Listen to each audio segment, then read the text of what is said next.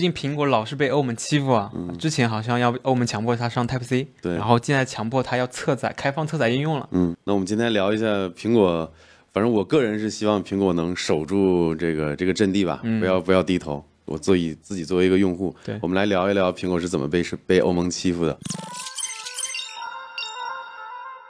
Hello，我是电玩科技的 AK，我是电玩科技的 Jack，呃，欢迎来到最新期的 Signal。嗯、Signal 还是老规矩啊，我们跟新观众说一下，我们 Signal 是讲一下科技行业的一些新鲜事儿，对，然后聊一些新技术的普科普，还有一些对科技行业的一些趋势点评。观察之类的。行，那我们就废话不多说，咱们直接聊聊今天的主题，就是欧盟啊，对又对苹果有一些要求和限制了，就说要他们开放他们的这个 side load 这个功能，就是我们国内翻译成侧载嘛。对， Jack 跟大家解释一下什么叫做侧载。侧载就是因为我们下应用都是有应用商店的嘛，像苹果的是 App App Store，嗯，像 Google 的是 Play Store，嗯，你通过商店里去下，那就不叫侧载。如果你下了一个安装包，自己去手动的安装，不管是通过电脑、通过手机，这个就叫侧就侧是载。非官方渠道装了对都算侧载，那其实国产很多安卓手机就其实很早就有这个侧载了嘛，是的，对吧？因为没有这个因为 Google Play Store，它就基本上在一个网页上就能下 APK，这种东西就叫侧载。是的。啊、o k 行，那我们继续说侧载，就是为什么欧盟还有美国强制 iPhone 需要让它去开放这个侧载？其实我觉得他们可能觉得，就苹果嘛，它作为移动互联网时代的一个笼统，龙头，嗯，然后欧盟呢，它在他们法案里面是提到苹果是守门人，它守门人的概念就是把用户的数据、用户的隐私，它是一个守门人嘛，它需要保护好用户的隐私。但觉得欧盟的呢，它觉得你需要开放，因为你不能作为一个垄断，你垄断的话，你不知道你把数据拿去干嘛，对吗？嗯，它需要开放，让那个市场更加的公平。也就是说，欧盟它觉得苹果这个有点垄断的意思了嘛，就是垄断市场，然后只只允许 App 通过它自己家的商店去下，对，然后欧盟就希望让它做的开放一些。对，然后我看这个新闻还说，还鼓励创新，还嗯要有什什么公平竞争这类的，就是强制让苹果去开放嘛。现在在这个法案在立法，在投在投票。对，但在在很多人看来啊，这个就好像是针对于苹果的一种行为，也包括之前的强制使用 Type C，嗯，包括现在的这个法案，好像都是针对苹果，因为安卓还有其他安卓手机好像都没有这个问题，是不是？因为安卓本来就可以侧载啊，是的，安卓本来可以侧载，而且大部分安卓手机用的都是 Type C。对，所以你觉得为什么欧盟要针对苹果？如果从阴谋论的角度来说的话，因为你知道，他们欧盟宣布这个法案，宣布这个法案之后呢，其实像苹果还有这样的大型的科技公司，他们是需要去向政客去游说的，他们也许可以从中获取利润，但我想从正正确的角度来讲嘛，他们可能还是想做一些利于市场、更公开、更公平，还有利于消费者的一些事情。嗯，那这就是立场问题了。其实苹果它自己的立场是认为我们这样才反而是对消费者对和市场的一个保护。但是我觉得可能苹果和欧盟都代表不了消费者，我觉得还更多的要从我们自己消费者来角度来考虑。从我自己角度来考虑的话，我觉得话，开放侧载对我来说没有好处。我觉得我现在希望就是更方便、更安全、应用质量更高的下载途径，我不需要去安装一些奇怪的应用。是的，就关于这个观点，我看绝大多数，呃，苹果自己的用户啊，手机用户，确实是我在国内看到很多评论都是是说希望苹果能守住，不要向欧盟妥协。对，因为一旦就是，甚至还有人说，一旦苹果如果做的像安卓那样这么开放的话，那就保证不了这个生态的优异的这个特性，然后应用的这些高质量。对，那可能他就不选择苹果这个生态了。其实我们看得出来，就苹果自己的用户都会去苹果去替苹果发声。对，从从从用户的角度来说呢，你苹果对用户最大吸引力是它的应用的质量，嗯，包括它的安全性，它的保隐对隐私的保护，嗯。但是如果你一开一旦开放侧载了，也许这些东西都没有。但是另一个角度来说，有些人为什么说这个东西不公平呢？因为他们说，比如说你作为苹果的开发者，嗯对每年要交九十九美金的年费是，否则呢，你就只能自己本地开发的用，只能签个七天的证书用一下，嗯对吧？你想上商店想去卖，呃，苹果要抽税三成嘛，然后你自己还得交每年九十九美金的这个年费，所以可能在欧欧盟看来，这个就没有那么公平，因为它，你像安卓，反观安卓，你是可以自己写 app，然后自己去通过一些随意渠安道装的对，随意安装的，就是侧载嘛，直接安装 APK。但是安卓在十三安卓十三最新的版本里面，它也做了一个事情，就是去限制侧载的应用的一些权限。嗯，之前的侧载的应用的话，它是可以访问的，叫做无障碍的一个 API 的。嗯，有了无障碍的 API 之后呢，你就可以自动的安装应用，自动更新，然后呢就可以摆脱那个 Play Store 的限制嘛。嗯，但是就是你可以看出来，就是安卓呢，它也在限制这些侧载应用的功能，就是想保护隐私、保护用户嘛。也就是说，其实安卓它是慢慢在向苹果学习的，对对吧？实际上就是这把各种权限什么的就抓牢一点，对，不希望就是说把这个操作系统也好，把这个整个这个生态搞的，就是谁都可以写应用，谁都可以装，你也不知道你的应用干了啥在后台，嗯你就没办法保证用户的安全。除了就是我提到的侧载这一点呢，其实苹那个 Google 也在学苹果嘛，它去限制那个应用的质量嘛，就是说你需要，比如说今年的八月份之前，你需要更新到最新的去年的版本安卓十二的 API，不然的话你这个应用的话，它就没办法正常更新了。啊，它也在学苹果，就是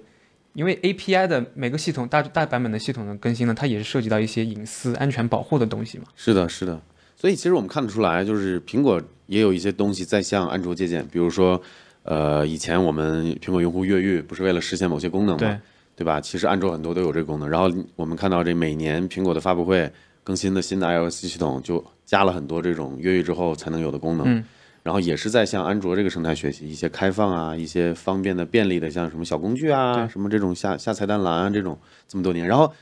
安卓这几年在隐私啊，还有对系统的这种一致性这块，也在向苹果学习。对，甚至你很看到很多功能啊，它的那个系统，比如说询问你是否访问那个地理位置那个弹窗，嗯，基本上都是跟 iOS 一模一样的。就它很多功能上面都借鉴到 iOS，因为两个都是其实科技公司之间其实这种很正常。那你觉得就是这个法案，不管是欧盟还是美国这法案，现在进展到什么程度？你觉得后面会是什么样的一个结果？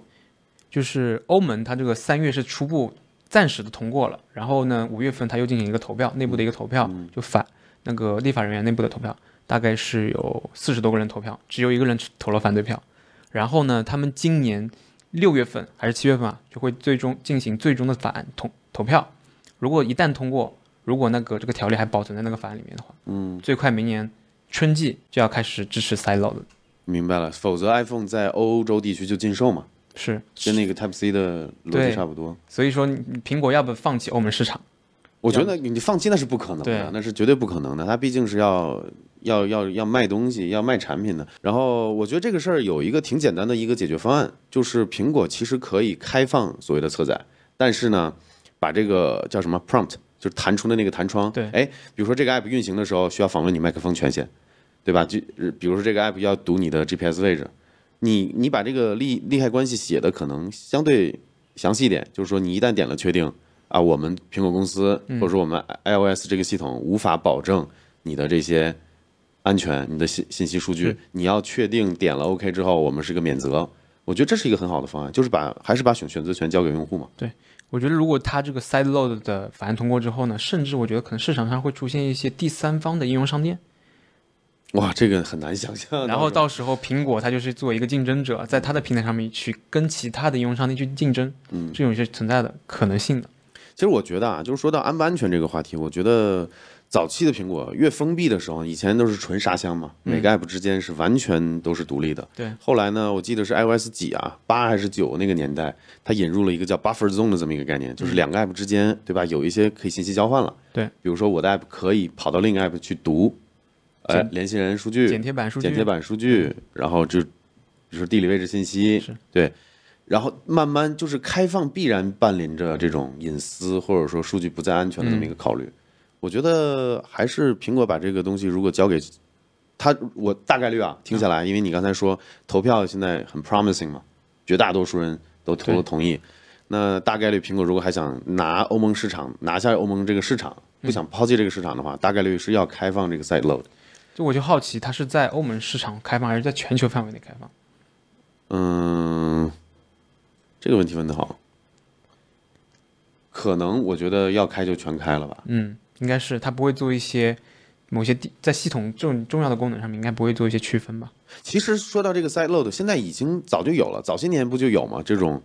你像早些年我我是在手机上装过什么 DOS 模拟器、直变模拟器，啊、对，它是通过所谓的一个企业证书，啊，通过这种方式，我不知道算不算 side load，但是也是绕开了它的这个应用程序商店的。这个就是 side load。那这也是算 side load，它没有越狱，对实际上也可以做到。嗯，但是说实话挺麻烦的。你如果是装一些日常的应用，装一些游戏的话，你肯定不会通过这种方式，很少人会通过这种方式，相当于是苹果把这个阻阻阻拦住了。其实我觉得还是从系统上、系统的这个操作系统的层面做好一些呃权限的一些把控。对，嗯，有些权限就死活不开，sideload 就是不给，对吧？一方面满足了欧盟这一要求，哎，我开放 sideload，但是我有一些权限我就是不能给你，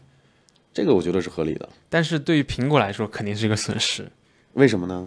因为它需要通过它的生态 App Store 的生态去赚钱嘛。而且这两天苹果也是发布了一个新闻稿啊，嗯它就是因为前两天很很多人指责它需要开放 sideload 嘛，嗯包括美国这边、美欧盟这边，它就发布了一个新闻稿说，为世界范围内创造了多少的就业，啊为开发者创造了百分之多少的那个增长收入的增哭长。诉是吧？对，哭诉嘛，所谓的哭诉，嗯，开放了之后，一定程度上可能大家会选择，比如说第三方商店有免费的应用，嗯，对吧？可能会绕开它这个，也是哦，这个后面的这个东西还利益纠纷还挺大的，还不还不只是说我把这个权限控制好就行。你想，一个游戏一个模拟器本来在店里能卖个两美金十美金的，你现在开放了。对吧？任何像安卓的那个 APK 一样，从通过任何一个网站都可以一点就下载。确实是开发者赚不到钱，苹果也赚不到钱，你还保证不了应用程序的质量。对，而且苹果维护了十多年的生态，就一招就被打破了。哦，那是哦，那这么想的话，我还觉得这个事情挺有意思的。那嗯苹果应该没那么轻易去同意吧？他应该会通过很多的方式去游说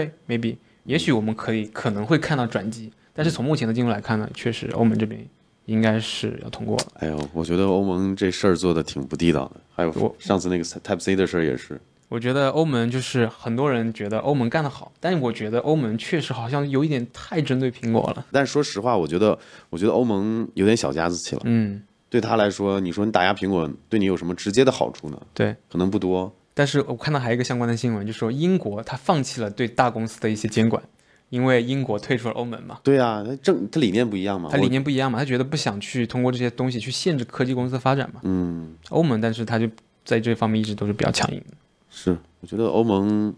我们看一下这个事情的后后后续吧，反正也很快嘛，明年就应该有有消息。最快的话，应该就这两个月会开始最终投票了，哦到时候应该是会大会是一个大新闻。会是到时候会是个大新闻，行，到时候我们后续跟踪一下。我觉得今天我们至少我看到这个新闻之后，有一些我个人的一些想法和疑惑，我也跟 Jack 来交流了一下。嗯， Jack 也也有自己的一些想法，大家不知道怎么看，对，想看一下大家想法吗？想看一下支不支持 side load？，验证一下是不是真的安卓用户很多会觉得苹果太封闭了，就想苹果开放，然后见不得苹果这种生态 是对吧？去支持一下欧盟，我们看一下大家不同的声音。对，到时候留言区 我们留言区见，留言区见，留言区见。大家可以讨论一下这个新闻，还挺有意思的。好像流媒体这个业务好像真的不太赚钱啊。Netflix 全球最大的流媒体网站，它的用户已经开始减少了。嗯，全球它有两亿多的用户，现在已经开始减少了。可能已经摸到天花板了。是的，呃，最近我跟 Jack 的观察就是，很多新的流媒体公司都跳出来，然后要蚕食这个 Netflix 的市场。是的，然后本身 Netflix 作为全球最大的流媒体公司，最近也是看到增长差不多到头了。我们今天就来聊一下关于这个流媒体业务，还有 Netflix 这些网站、Disney Plus 这些网站的一些事儿，是。我们的一些想法。 Netflix 它的那个订阅量下降，我觉得是一个很大的一个事儿，因为它十多年来以来嘛，它是作为流媒体行业的一个开创者，嗯，一个领导者，它的用户量达到了两点二亿这个级别，是全球最多的，嗯，它开始下降的话，是不是代表这是流媒体这行业的趋势，就是往下走的？你像反观我们国内嘛，嗯国内的流媒体好像这两年也很难吸引到像我这样的人，嗯，我觉得有几点原因啊。第一个就是因为疫情嘛，对，前两年就是大家很多人全球都是窝在家里，那嗯你自然而然的对这种、呃视频的消费啊、看视频、玩游戏这种东西的需求就上来了嘛。对，所以它有一个增长。那现在疫情呃全球很多地方都放开了嘛，嗯，呃恢复生产、恢复工作之后，大家发现哎没那么多时间看了，没那么多时间看取消了是很正常的一个事儿。对，还有一个原因就是确实最近竞争太火了。竞争，就是你看我自己作为一个偶尔也看一下流媒体的这个一个用户，你像前段时间我是光环老老粉嘛，那个派拉蒙派拉蒙 Paramount 它是独占嘛，我不得不去买个派拉蒙的。然后呢，前前前段时间那个沙丘刚上的时候，又是那个 Disney 是吧？ HBO Max HBO Max 首对呃独占，对我又买了 HBO Max。那前段时间我还因为某个电影，我忘了是电影还是剧，我又开了那个 Disney Plus，是然后呢，Netflix 确实是没有什么特别吸引我的了。以前还有一个什么爱什么机器人那个，好像它最近出了一集新的，对，那个那个季我出了之后我也看了，就是说，作为一个用户，真的会被不同的这种独占内容，可能就临时吸引到别的平台去了。是的，所以这种流媒体公司之间这种流失、用户流失、再增长、再流失是很常见的一个事儿。就像 Netflix 嘛，它最近遇到了一些问题，包括它之前是掌握了一些漫威剧的版权，嗯但是呢，你想新的竞争对手出来，Disney Plus 出来了，它把那些漫威剧的版权拿回来了，重新上架到 Disney Plus 的平台上去。所以说 Disney Plus 的话，最近倒是反倒是有增长，可能它本身它那个平台处于一个增长期吧，嗯它相比之下，它增长了八百万的用户，而 Netflix 它是减少了二十万的用户。那明白了，那基本上就说明流媒体市场的新增用户可能没像以前那么多了。是的现在更多的是留存用户。然后呢，留存用户这么四五个、五六个主流平台又在抢人，会有就这会种转移，对，就会看到比如说其他平台有增长，Netflix 作为老大反而下降这种局面。结合刚才我说的疫情原因，再加上这个呃刚才 Jack 介绍的一些星战 IP 的，嗯，对吧？还有漫威 IP 的又跑到 Disney Plus，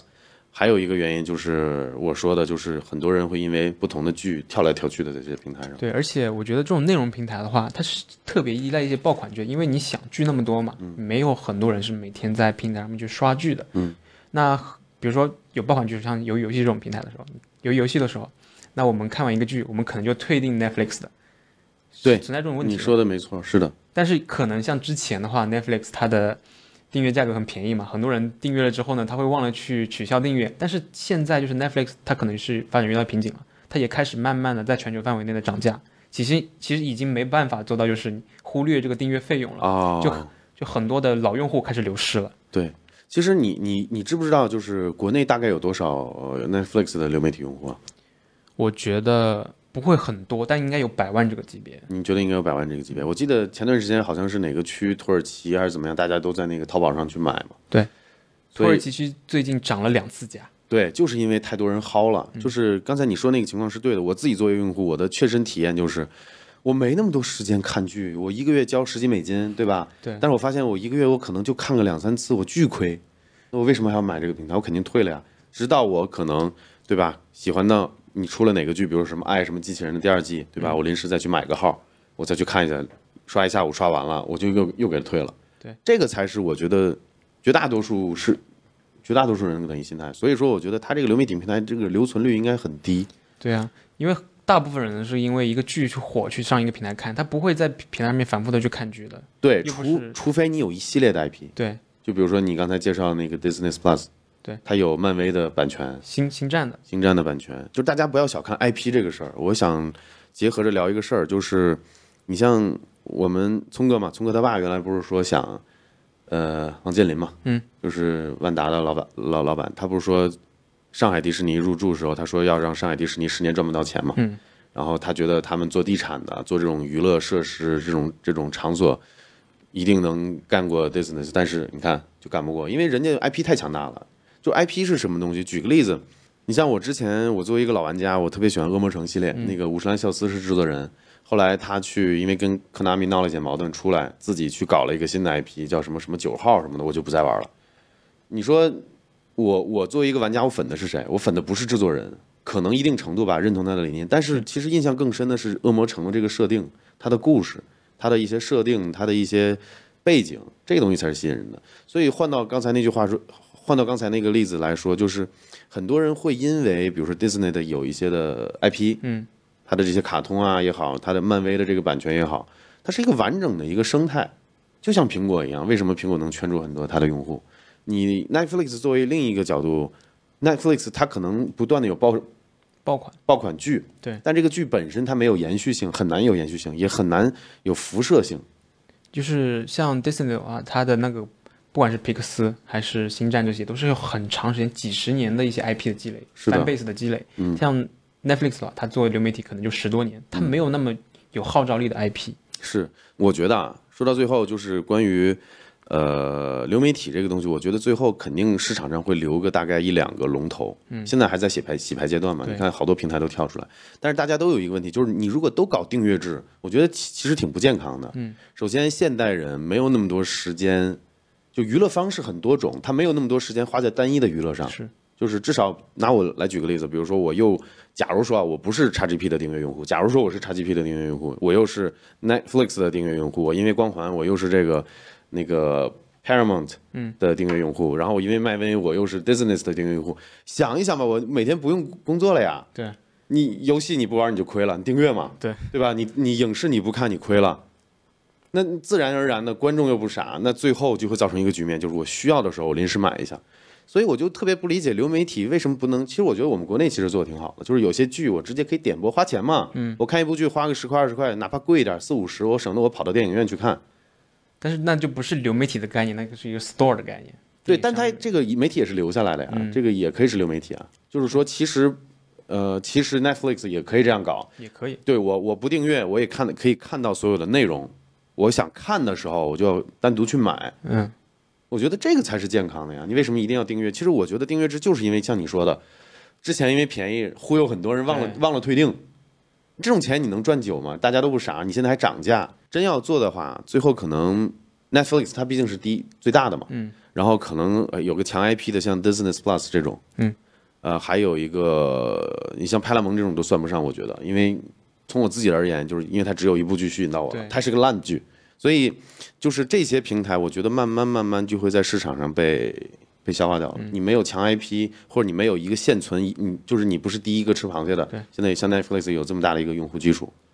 我觉得最后市市面上可能会留个两三家，就这样子。所以我觉得像这种流媒体平台的话，它希望更多用户 engage 在他们平台的话，它需要扩展更多的娱乐方式。现在的话可能是只是剧集、电影加纪录片，它也许可能之后可以增加一些，比如说体育赛事的直播，包括一些喜剧节目的直播。我觉得这是这种是可以的。嗯，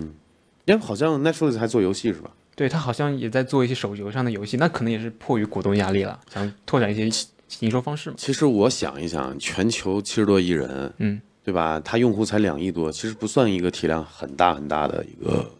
是，公司。你看，你说卖手机，Google 用户有多少？YouTube 用户有多少？免费就是不一样。你看 YouTube 有二十亿对用户，Netflix 这种付费，然后再加上呃，它的内容没有那么的多元，就是它不能说内容没那么多元，它的内容没有那么的独占，或者说有这种 IP 感。嗯，其实我觉得各家都跳出来有一个各家的这个 IP，然后都搞订阅制，我觉得是个挺挺奇怪的事儿。所以我们现在看各种剧的成本也很高，你可嗯能今天要看这个需要这个平台，明天就需要另外一个平台，是的很麻烦。就是我我是由衷的感觉到麻烦，所以你看，所以现在才会有拼车，甚至上淘宝上去买那种账户对拼车的那种事情，还而且还有，呃，其实我觉得 Apple 那个 Apple TV 那一套东西做得很好。嗯，就你是可以购买，对，你看它有，你像我觉得苹果这个模式是挺健康的。完了，我又要变国吹了。嗯就是那它有 Apple TV，它有自己的那个，就是 Apple TV Plus，就是订阅嘛，是十几美金一个月上，也是有很多原创剧可以看。同时，你也可以买剧，嗯，那我觉得这个对我来说就很适合。我我平时我可以不买这个订阅的这个东西，我需要看的电影我就可以几美金。我我这么多年都是这样的，而且我以租为主。我记得以前一部一部电影一般是一点九九美金嗯租四十八小时，然后还会有那种九十九 cent，就是不到一美金的那个定期那个 rental，然后还有有的贵一点的可能四点九九美金。我我这么多年可能至少通过这种方式看了得有至少几十部电影，大几十部，如其果实没有我一百部的话我，觉得这种租这种方式真的是挺好的，因为你租了花钱买了吧，你肯定会是想把这个钱花值，你会真的会去看。对，哎，真是这样子。你就像现在引，咱们引申一下那些游戏订阅制也是，你选择太多了，其实很难沉下来真的去玩一个游嗯戏。所以我这么多年，不管是 XGP 还是 PSN，我都没花钱。嗯任天堂那个是不得不花钱，因为要连机动森。对，租这种方式真的是特别适合电影电视剧的。是的，而且租它也是流媒体啊。对对，就是还是你刚才说的嘛，你觉得这可能不像流媒体，嗯，但其实它都是都是一套东西嘛，是是只不过是付费方式有点区别。错。那其其实像国内的话，我发现这两年用国内的流媒体，我反正是越来越少了。好像国内的流媒体也面临一个去收入变现的一个问题。嗯，好像他们也在做很多的广告的业务，嗯包括我们 B 站是吧？对我感觉，其实你纵观这个行业全球的尺度，流媒体好像就是没那么好做。对我感觉它并不是一个很好的生意。它红利期已经过了。你像最早 Netflix，它对吧？它肯定是赚到钱了是。而且你像原来那个美国最大的那几家科技公司，还有 Netflix 嘞，嗯，把它的名字也 N 也加进去了嘛。对，F A N N G 是吧？对，所以你看这几年再看的话，我觉得它这个商业模式确实我觉得有点怪。嗯，给我的感觉，订阅就是坑那些忘了退订阅的人。是的，我我真有这个感觉，它不是一个实实在在的一个，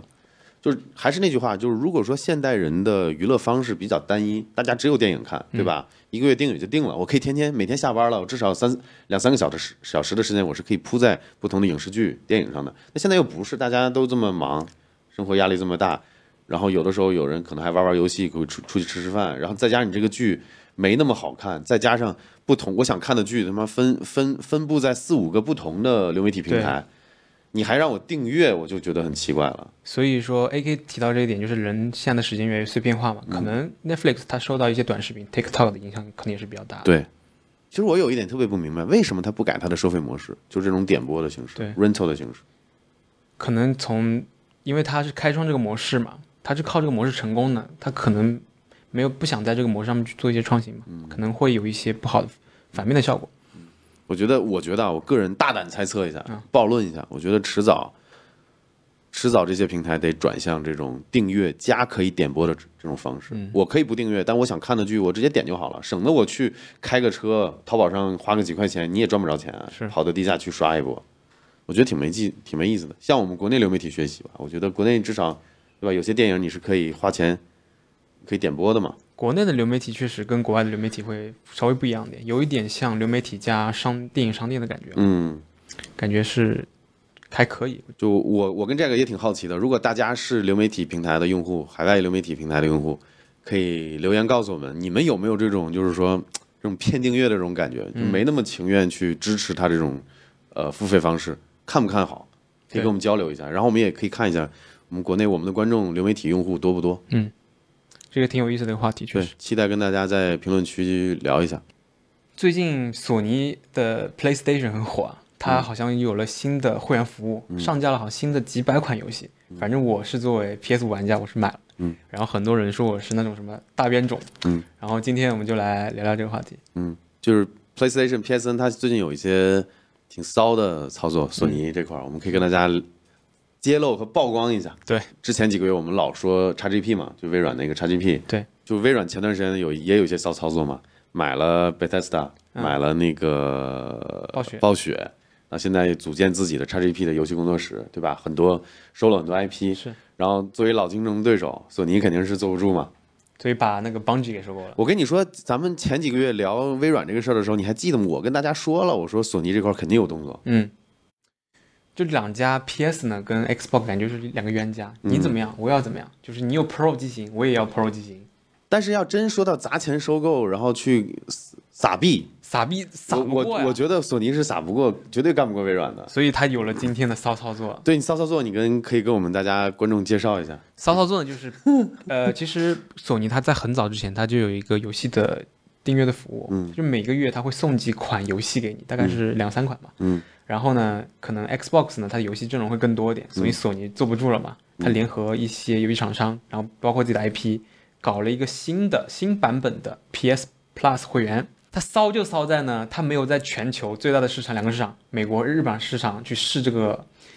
订阅的那个升级的那个方案，肯定会被骂嘛对吧嗯肯定会被骂。它先放在香港一个相对来说比较香港区或者说其他亚洲区、一个相对来说比较小众的市场去试，嗯想去试探一下玩家的反应，然后没想到激怒了不只是香港的玩家，包括我们中国大陆玩家也彻底的被激怒了。 就是感觉索尼的话，它自从这个次世代，包括开始有订阅制以来，它干的好像都没有什么特别值敞得我亮们吹的吹的事儿啊。游戏也没做几个，对，我觉得这个确实是因为，呃，我不知道大家知不知道，因为全球游戏市场最大的就是美国、北美、北 美，北美和日本。嗯，中国其实市场也不小，只不过你没办法统计。对对，你不要统计，因为大家用的可能都对是国外去的。对对渠渠道都有些渠道的问题，所以它有些这种新政策，不管是利利好玩家，还是说或者比较坑，嗯，他选择先不在这个主要两个市场先去搞，明显都是想试探一下嘛。对，结果现在试探了，完了就是捅娄子了。很多人以为啊，就是这次它优先在香港那个上线嘛，还是为我们这部分用户好，没想到是被它坑了。嗯，那然后为什么会坑呢？因为你你上了这个尊贵会员之后，确实有一些福利啊。但是你如果是之前半价买的，有些人甚至买了十年，嗯他需要补十年的那个半价的差价，这是很夸张的。啊，然后呢，索尼最后把这个归结为是技术错误，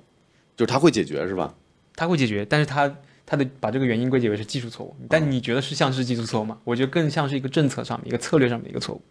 嗯，明白。哎赚钱没够嘛？赚钱没够，你想把试试能不能，用户你们接不接受嗯那？肯定是不接受的，肯定不接受啊我觉得他们这帮人怎么想的？这都试都不用试。而且而且，说实话，索尼的这个订阅制服务也没有那么划算，因为我之前就开了嘛。那你可以，你可以，咱们可以聊一下。那 PSN 它都相比 XGP 吧，就是我觉得，因为我看我也看了一些相关的东西，我觉得它很不划算。因为游戏不管是 XG，不管是 Xbox 还是 PS 五，现在的游戏都都不多。对你，你相比上个时代、上上个时代那种首发之后就几十个大作，来年又几十个大作。你现在因为疫情影响，也也可能是因为现在游戏开发周期越来越长，再加上现在大家碎片化时间多，都玩手游去了，对吧？你这种主机这种三 A 游戏确实是也，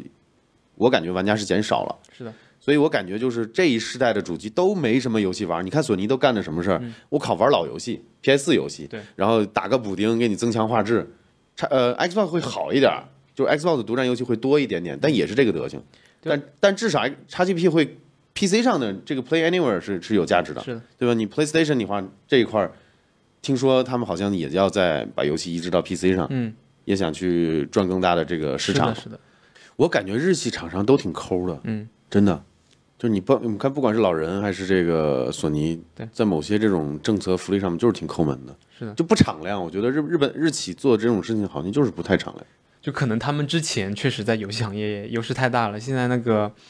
Xbox 想搅局，但他们确实接不了，接不下招。嗯吃不是了，就招是还是因为微软太财大气粗了。对，微软现在你想收了暴雪、b e t h e s 之后，手里的 IP 哇多的多的吓对人，然后再加上财大气粗，再加上舍得花钱，然后又又各种福利给到位，再加上 PC，再加上 Xbox 这个的生态结合 Play Anywhere，对吧？你买个游戏很多平台都可以玩。嗯，PSN 有什么？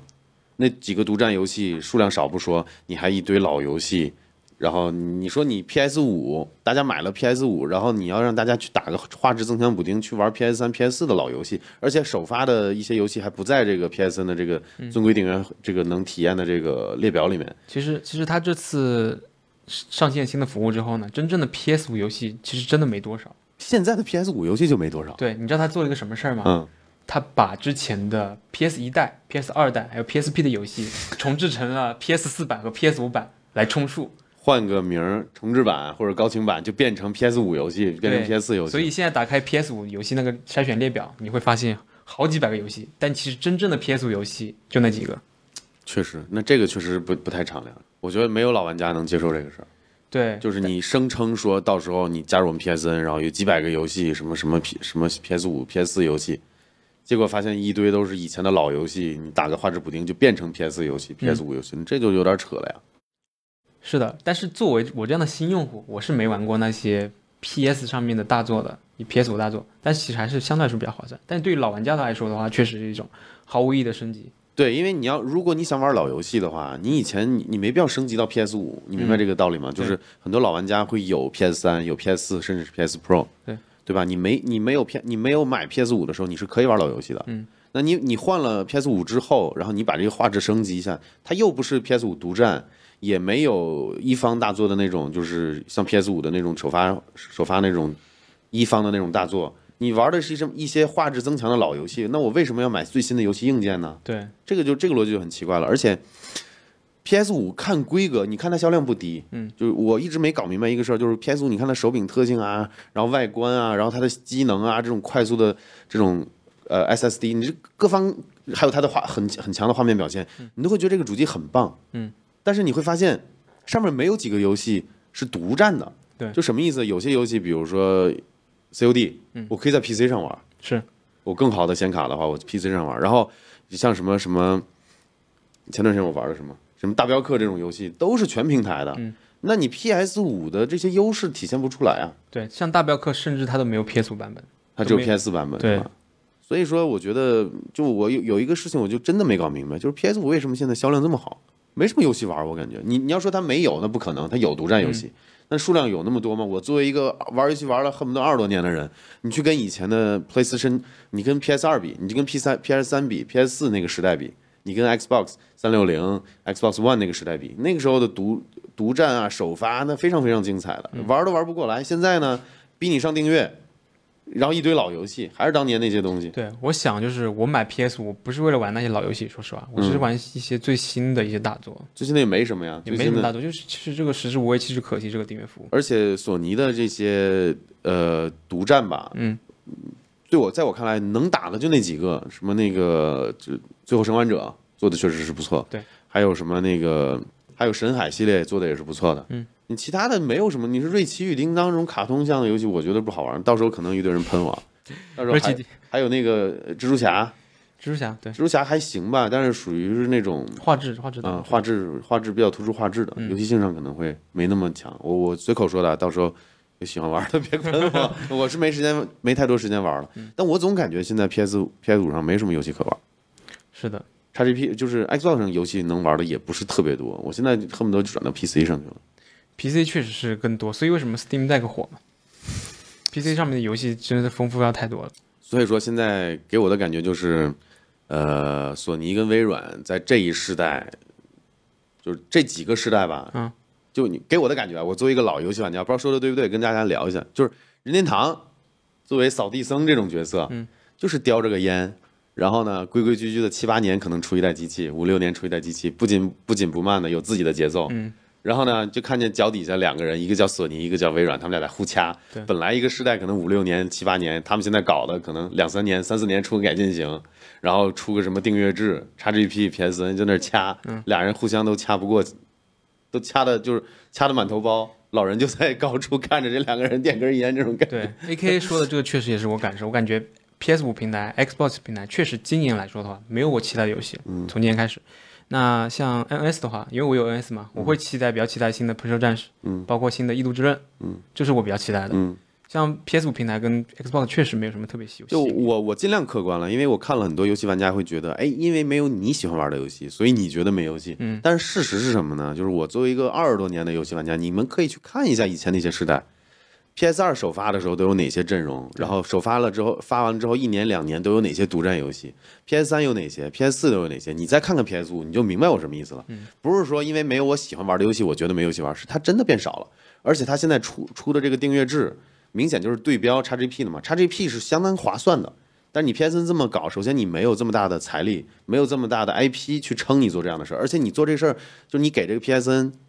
福利也不大，也没有那么大，而且你还尝试着先在亚太地区先试一试你这个骚操作，骚操作，你激怒了一帮人。对，就 PS 五 PS 的话，就是索尼它在这个时代上面来说，操作确实挺多的。你像包括之前 PS 五供不应求，甚至有黄牛，嗯，你就根本就买不到。然后你搞的订阅服务的游戏有没有吸引力？是。然后又搞这一波那个升级的操作，那它主机为什么卖了那么多啊？它现在不是很畅销吗？PS 五，我可我觉得可能索尼就是仗着它畅销吧，所以改才敢搞那么多骚操作。嗯。真的是所以看正在看我们这期视频的游戏玩家，大家可以去，呃，以切身行动来抵制抵制一下索尼的这种骚操作。对就是 P 也也不是说抵制吧，就是 PSN 现在真的没有什么意义。真的只适合一些新玩家。如果你没有玩过里面很多游戏的话，确实是可以。是，就不要不要就怎么说呢？对为了谨升级对嗯谨慎购买吧。对于 PSN 这个会员服务的话，这是我今天我的观点，对我的态度。然后希望能让大家避坑，也许将来它游戏多了，福利好了再买也可以，但现在不是时候，我觉得。然后我们这期就聊这么多。然后大家如果觉得我们视频做的还可以，聊的都是你感兴趣的话题，呃，多跟我们互互动留言，然后可以去我们的淘宝店看一下，我们有一些新的产品上线。然后我们的那个布，我们的那个这个擦镜布，这个短短两三周卖了好几百个，大好几百个了。对，如果大家想支持的话，可以去实打实的去考虑一下，这个是谁谁谁都可以用的。家里备一块儿的话，擦眼镜啊、擦屏幕啊、擦手机是很好用。还有呢，就是可以加入我们的 YouTube 频道会员，通过现在 iOS 手机可以直接通过 Apple Pay 来购买了。嗯。啊，然后就还有我们的 K 3键盘，我们跟 Keychron 合作的一款键盘，之前卖的也很好，卖了很多很多了。现在。之前的甚至缺货了。这对之前都卖卖卖断货了，最近刚补完货，希望大家继续继续支持一波。